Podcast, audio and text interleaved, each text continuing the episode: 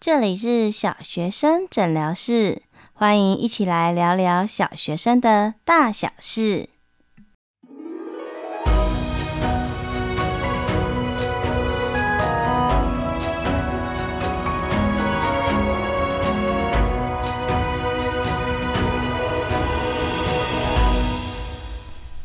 Hello，Hello，我是依晨，欢迎大家再次回到小学生诊疗室。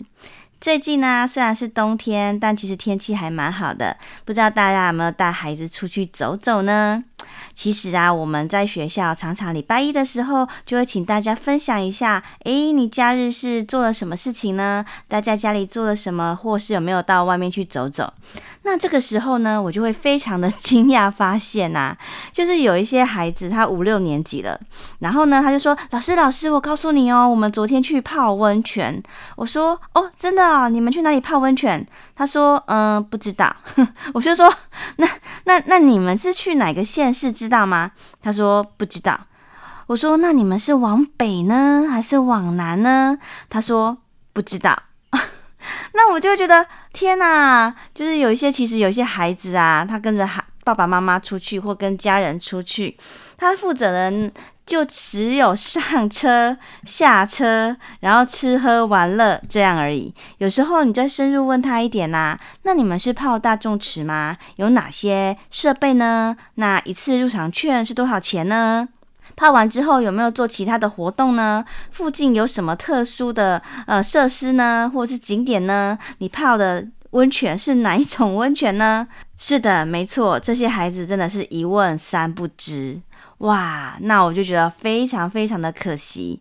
其实啊，我们虽然是在分享学习，可是其实事实上，学习就是为了生活做准备，它跟生活是有很多很多的相关的。所以他去哪个县市，诶，这个县市跟那个地方的特殊景点，其实就是国小社会科哦之后会学到的内容。那比如说他花泡温泉多少钱？那怎么样去呃理财，或者是怎么样去支出？不需要还是想要？其实也是三年级的教材耶，或者是呢，他可能搭乘任何工具、交通工具啊，或者是有什么时刻表的，其实它也是数学科的教材耶。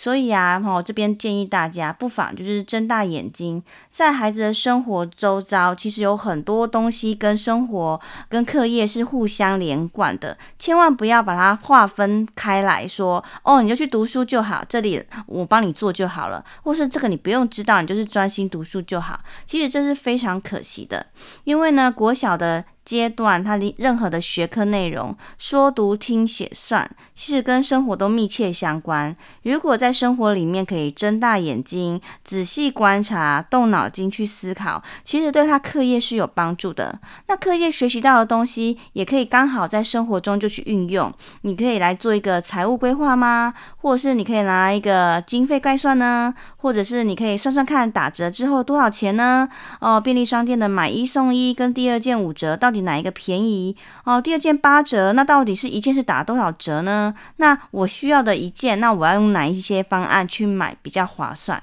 其实很多的思考在生活中通通都有，千万就不要错过了。是的，我们这几集呢，要想要 比较大家比较轻松一点哦，刚好呃天气可以，而且呢很多学校就是校庆刚结束啊，哦，那不妨就是呢可以跟孩子带孩子来一趟小旅行，趁机呢也可以跟大家分享一下，诶，在寒假的时候可以预先做什么样的计划，可以去哪些景点，刚好跟孩子下学期的课程是有相关的。那我们这一集呢，就是先大概先谈一下。好，那其实啊，我自己本身当老师，其实我从第一年教学开始啊，蛮多前辈就会跟我分享说，哦，你就不要想要带孩子出门，为什么呢？因为啊，带那个孩子投资冒险成分实在是太高了。好像我第一年教学的前辈他就说啊，他第一次带孩子出门，但孩子有时候是不受控制的，他就要冲往马路哦，那。刹那，他真的是心脏病，整个都要爆发了。所以他就一直告诫我们，就是哎，千万不要想要带孩子出门，那个责任跟风险实在是太大了，真的是负担不起。但是呢，我我很明显就是其实没有听前辈的话。同时间在那个学校，其实有其他的前辈。那因为我刚开始教学就是在偏乡嘛，其实会遇到很多的孩子，他真的是毫无学习动机。所以其实啊，自助旅行就变成我切入这些没有学习动机孩子的一个很好的一个门槛，就是一个切入点。这样，当我跟他们说，诶，如果大家有达达到什么什么什么的话，那我们就可以出出门去哦做。一趟旅行，你知道啊？曾经那个四年都趴在桌上睡觉的孩子，突然就醒过来了。而且，因为它并并不是说像校外教学这么简单，就是大家全部的人就是呃跳上游览车。因为如果是自助旅行的话，是班级自己的活动，所以它的经费其实没有非常多，所以要自己思考要搭乘什么样的交通工具。你是搭公车呢，转搭火车呢，还是有没有需要搭到呃其他县市的公车，或者是可能要搭到捷运等等等？你要懂得去看火车时刻表，所以通常我们就会分成交通组。那行程怎么排？坐到那边多久了？那接下来要怎么样？要不要去看什么剧场？然后在这里可能要花多少时间？哦，那什么时间要提早去吃午餐，才不会跟其他的人潮就是强碰？所以就变成有行程组。那接下来呢？你可能参加参观的这个地方，可能是有博物馆，或者是可能是一个景点。我们根本不可能就是走马看花，所以要深入的导览。你要查资料哦，知道孔庙进去为什么这边会有一个泮池，然后可能这里可能有需要什么呃导览，有什么历史，然后曾经有什么典故。你既然来到这里，你就要看出门道，而不是只有看热闹而已。所以呢，还有导览组。所以呢，有交通，有行程，然后还有导览。最后一个呢，可能就是要负责搜罗这附近的美食啊，报告给大家听啊，哦，或者是你可能要去排，呃，可能要帮忙就是写通知单啊，然后你可能要抓一下预算啊，等等等的哈、就是通知单组。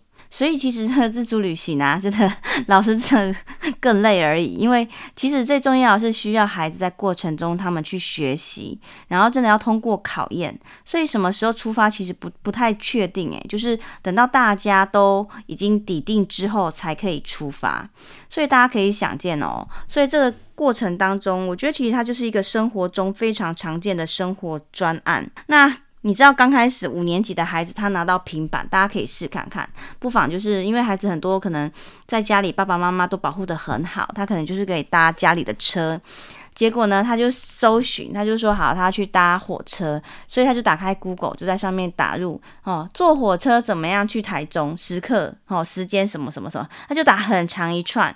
是的，没有错哦。其实这个也跟搜寻的技巧啊，还有比如说我们说算是这个，其实是一种数位阅读。你在网网络上面怎么样有效率的可以找到你所需要的资料，然后可以利用这些资料做出正确的判断。诶，这个也是非常重要的技能，那你会发现，如果我们在生活中都没有让孩子有这些机会，其实孩子他根本就不会学会啊，或甚至他就根本不会运用啊，哦，所以这个真的是在生活中，课业跟生活哦，学习就是生活，生活就是学习，要不断不断给孩子机会，让他有机会可以去试。所以，当你知道，当孩子第一次啊，就是到达那个台铁，打开台铁的那个网站，然后输入那些资料，然后他就发现啊，原来，诶，老师，这个我们好像有学过。我说，对，你们三年级就已经学过怎么样看火车时刻表了。但是，等一下，等到他真的有这一次机会要自助旅行的时候，他才学会怎么样去用。那你就会发现啊，学用落差其实还蛮大的诶。像我们班那时候就是很厉害的孩子啊，哇，成绩名列前茅。他那时候写都会写，可是你叫他去看，诶，他就忘光光了，因为他不曾用。他就那时候就觉得就把它死背下来，先看什么，后看什么，然后会写题目，这样就好了。哦，所以他们就要学着去看火车时刻表，然后还要查电影的时刻表。那看完是几点？哇，你看又是数学哦，里面会学到的时间的运算。所以你会发现在这个过程当中，当孩子发现他学的东西跟他未来生活有很密切关系的时候，我们说学习动机三元素，第一个是我可不可以做得到？第二个，这跟我有什么相关？哦，有关。我想要出去，旅行的话，这些技能、这些知识、这些技巧我都要会。第三个呢，自由。诶，这件事情我有没有自由？有诶。其实，在过程当中啊，哦，从开呃去哪一个地点啊，或怎么样去做，都是给他们完全的自由。我想这边很多家长啊，跟老师可能就会很怀疑，哈，去哪里都是自由，那孩子一定会说，那我要出国啊，然后我要去台北啊，那怎么办？是的，没有错。所以呢。这个过程当中，我们就是给孩子自由，但是后续我们要用问题去提点他，让他从他自己的嘴巴里面讲出答案。我说好哦，同学你要去台北，好的，那所以高铁高高铁票呢，总共是多少钱？车程时间总共是多久？所以你会发现，我们花了很多的时间都在坐坐高铁。搭乘这些交通工具，那这样子大家觉得 OK 吗？那大家就小朋友就会想一想，嗯，好像不太对哦，这样子太累了，都在那边搭交通工具，那实际玩耍的时间或者是实际在景点上面的时间就很少，所以呢，我们就会慢慢慢慢缩减范围。那接下来大家就会开始去看地图，所以你看台湾地图就出来啦。哦，彰化，因为我们在彰化嘛，哈，彰化、台中、哦，云林、嘉义、南投等等等，那我们再去搜寻，然后。发现，所以在这样子不断不断，他们抛出来之后，老师用问题，或者是家长我们用问题去问他，那你这样子的话，一趟旅行要多少钱呢？你可能就会呃耗费他你所有的资源，那可能要花多少时间呢？可能也会花很多很多的钱，所以就慢慢慢慢慢慢的紧缩。那事实上啊，就是老师本身，其实我自己心里面当然是有底案。好，那其实我从三年级到六年级，其实都可以让孩子试看看。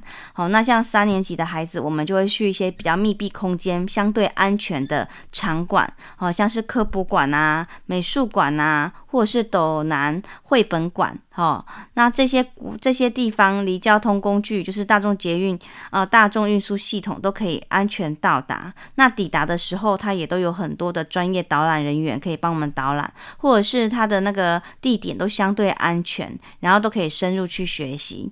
好，这是三四年级哦。另外的话，像吉吉吉吉的话，车程也是可以的哈，因为它是也是相对封闭，它比较没有车可以进去。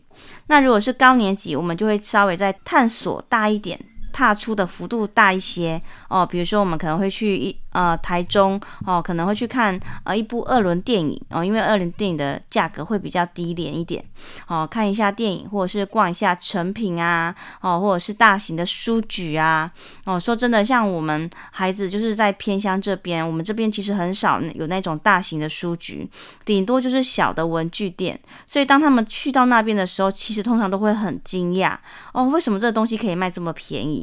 因为它可能是大量进价哎，所以你看社会课的东西。又进来了，那另外的话，他就会看到说，哇，原来有这么多的，就是那么多的藏书。那甚甚至我们也去过国之图参观，它也是有导览可以申请的。当孩子看到说，哇，可以有看到那种自自动的借书机、还书机，然后可以看到导览，连建筑都有它特别设计的意涵，甚至于有那个视听媒体区，可以一区一区，你可以在里面观看。其实对孩子来讲，它真的是很大的冲击。所以，像三四年级啊，比较封闭、安全相关的场域，哦，或者是五六年级稍微再拓展一点点，甚至各地的图书馆或美术馆等等、博物馆等等，我觉得都是一个很好的参观的场所，可以带着孩子去看看。那当然啦，就是刚开始要去的时候啊，其实会遇到很多很多的问题耶。哦，不如不妨大家可以用以下这些问题去测试一下你们家的小朋友哈。比如说刚开始啊，我们要呃出发，因为我们在比较偏远的地方，所以其实要坐的车班其实蛮早的。所以呢，我们就会哎，比如说小组里面啊，变成一个群组，大家去哈分配一下，哎，谁打电话给谁啊？谁叫谁起床啊？那我们就会留电话。那你发现呐、哇，四年级的孩子竟然就有好几个孩子，老师，我忘记我家人的电话了，哇，你就会发现，那这样子如果发生什么紧急事故的时候，其实这些孩子就是完全都不晓得耶。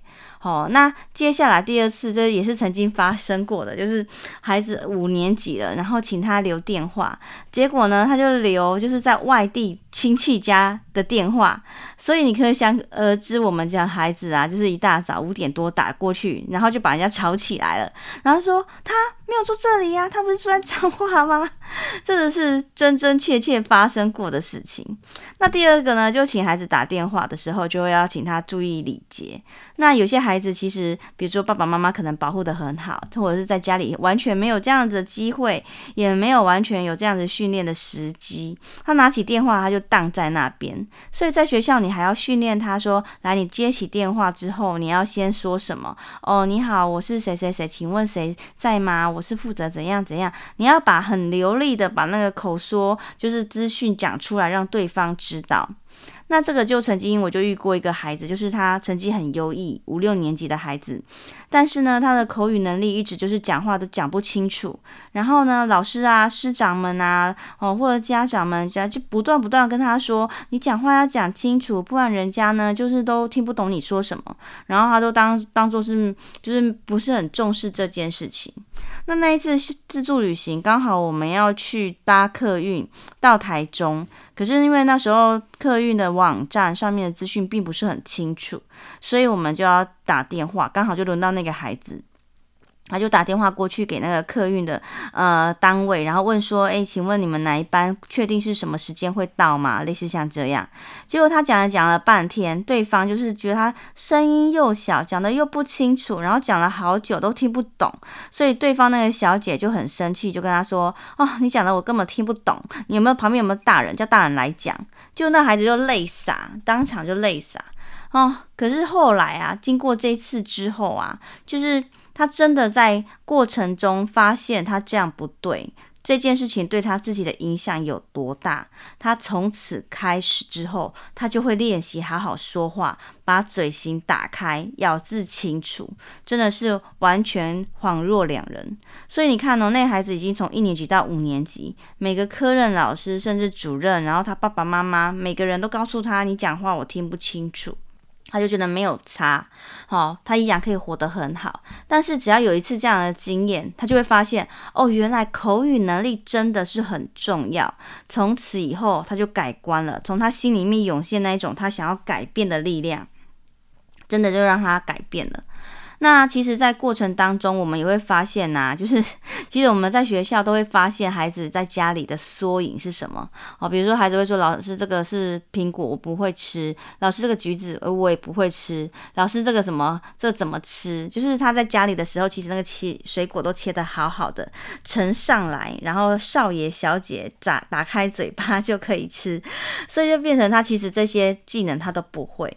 可是我们自助旅行出门，你自己的事情要自己，做每个人都有自己的事情，谁要帮你做？你就会发现呢、有一种孩子，他就是那种摆摊型的孩子，他背个背包，然后有个腰包，他只要一拿钱，钱就会哗啦哗啦哗掉满地。或者是他可能要拿一件外套，或者是突然下雨了，他要拿雨衣，他就会当场蹲下来，把所有背包里面的东西都拿出来摆摊，然后再一个一个，然后附近的人都会绕过他，因为他的范围实在太大，然后附近的人再就绕过他，然后他再一个一个一个把它放进来。那有的时候真的是，嗯、他有时候他带出去，比如说我们午餐自理的话，他会带很大的保鲜盒。但是他水果一个，然后正餐一个，然后再点心一个，就三个大保鲜盒，而且还是玻璃的，然后又带出去，然后走这样走一整天，哇！然后呢，两手也可能没有净空，可能他东西就是边走边掉，旁边侧边雨伞啊、水壶啊，走到哪里掉到哪里就非常的危险。或者是呢，他买了一个什么东西放在手上，然后就走走走走走，然后他那个东西就掉了，然后他就要过去捡。可可是，在马路上也是非常非常的危险。哦，那要买东西他也讲不清楚，然后要拿钱，他也在那边就是等很久。哦，现在讲的都是高年级的孩子哦。那一到比如说便利超商，也会非常明显，尤其是比如说有一些孩子，诶，可能在家里平常爸爸妈妈比较少让他哦可以吃含糖饮料，或或者是有一些零食之类的，你就会发现这些孩子就大买特买，甚至于啊，就是我们已经明令说，请大家不要带太多钱，以免就是遗失或者是什么，我们会就是有一个合理的上限，可是这孩子一掏出来就是好几千元。那其实这些过程当中啊，我这边提出来啊，其实也是让各位家长可以去思考看看，就是我们的孩子如果是到中年级啊，到高年级啊，其实他应该会要有基本照顾自己的能力，然后基本有一些，比如说家里的电话哦，家长什么基本这些安全常识之基本的知能应该要都会有的。那在过程当中，如果他都一直没有，是不是我们平常出门的时候哦，可能放不下心，帮孩子做了太太多，但我们不可能陪在孩子身边一辈子。那当有一次，如果这孩子单独出门，或者是他跟群体出门的时候，会不会就有可能产生这样的结果？那这样的结果对这个孩子来讲，其实你会发现这些孩子他脸上都是非常挫败的，因为他就一直没有办法跟上队伍，然后可能还会呃让队伍就是要花很多很多的时间等他，然后他摆摊的东西可能也会有遗失，甚至东西都放在地上，就是也会蛮脏的，或者有人在踩过去等等等，甚至于就是他在呃火车上面拿 拿出来就会忘记拿上拿拿到背包去，火车快要开了，他又要又要准备要冲上去拿。哇，真的是过程中真的是小小的旅行就变成大大的冒险。好，所以这边呢、就是呃，给予大家看一下，就是听一下，在学校这些呃自助旅行或者是校外教学的一些缩影，然后回来想想看，如果以终为始，我们如果真的希望孩子自立、自理、有自理能力，那我们平常应该要给他哪些的训练，或者是给他哪些机会，让他自己去试试看呢？那另外的是啊，其实我们到各地场域去的时候，哦，你就会非常明显发现，哦，比如说很多孩子，他即即便是在博物馆或者是科博馆、哦科教馆等等等，哦，你就会发现有些孩子，他虽然跟着导览，可是他根本没有在听，而且呢，他就会发现呐、啊，你就看到他哦，就是诶，他的那个屁股好像有那种侦测器，就是侦测到哪里有椅子，他就会过去，然后就坐下来啊，如果没有椅子，他就随地就坐下来了。是的，没有错。像这一类的孩子，你就会发现他的体力呀、真的明显少了很多。那如果像我们自助旅行，并没有说像非常养尊处优，就是随便都有游览车可以代步。我们这样子一趟出门，少说都是一。一一万步哦，大概是呃，可能最多可能甚至会到十公里左右，所以真的体力呀、身体健康啊是非常非常重要的。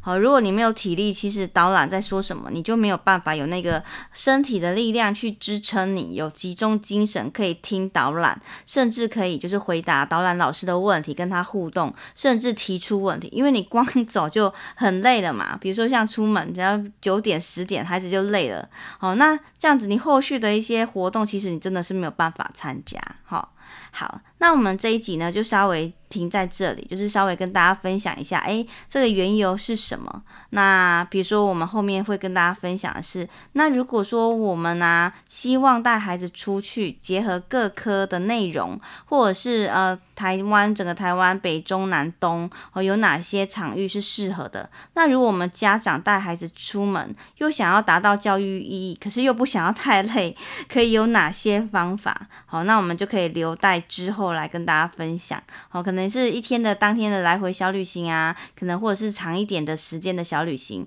都可以适用。好，那我们这一集的节目呢，就到达这边。好，那在这个呃阶段，就是期末考前的喘息阶段，可以来一个比较轻松的内容。好，希望大家对大家有帮助。那如果任何的问题呢，也欢迎大家可以到小学生诊疗室的呃粉丝团来跟我做互动。如果觉得节目对大家有帮助，也欢迎大家可以小额赞助。你的赞助支持呢，是支持我继续开发新的题目跟好的节目品质的动力。好，那我们今天就到这里，希望大家今天过得愉快喽，拜拜。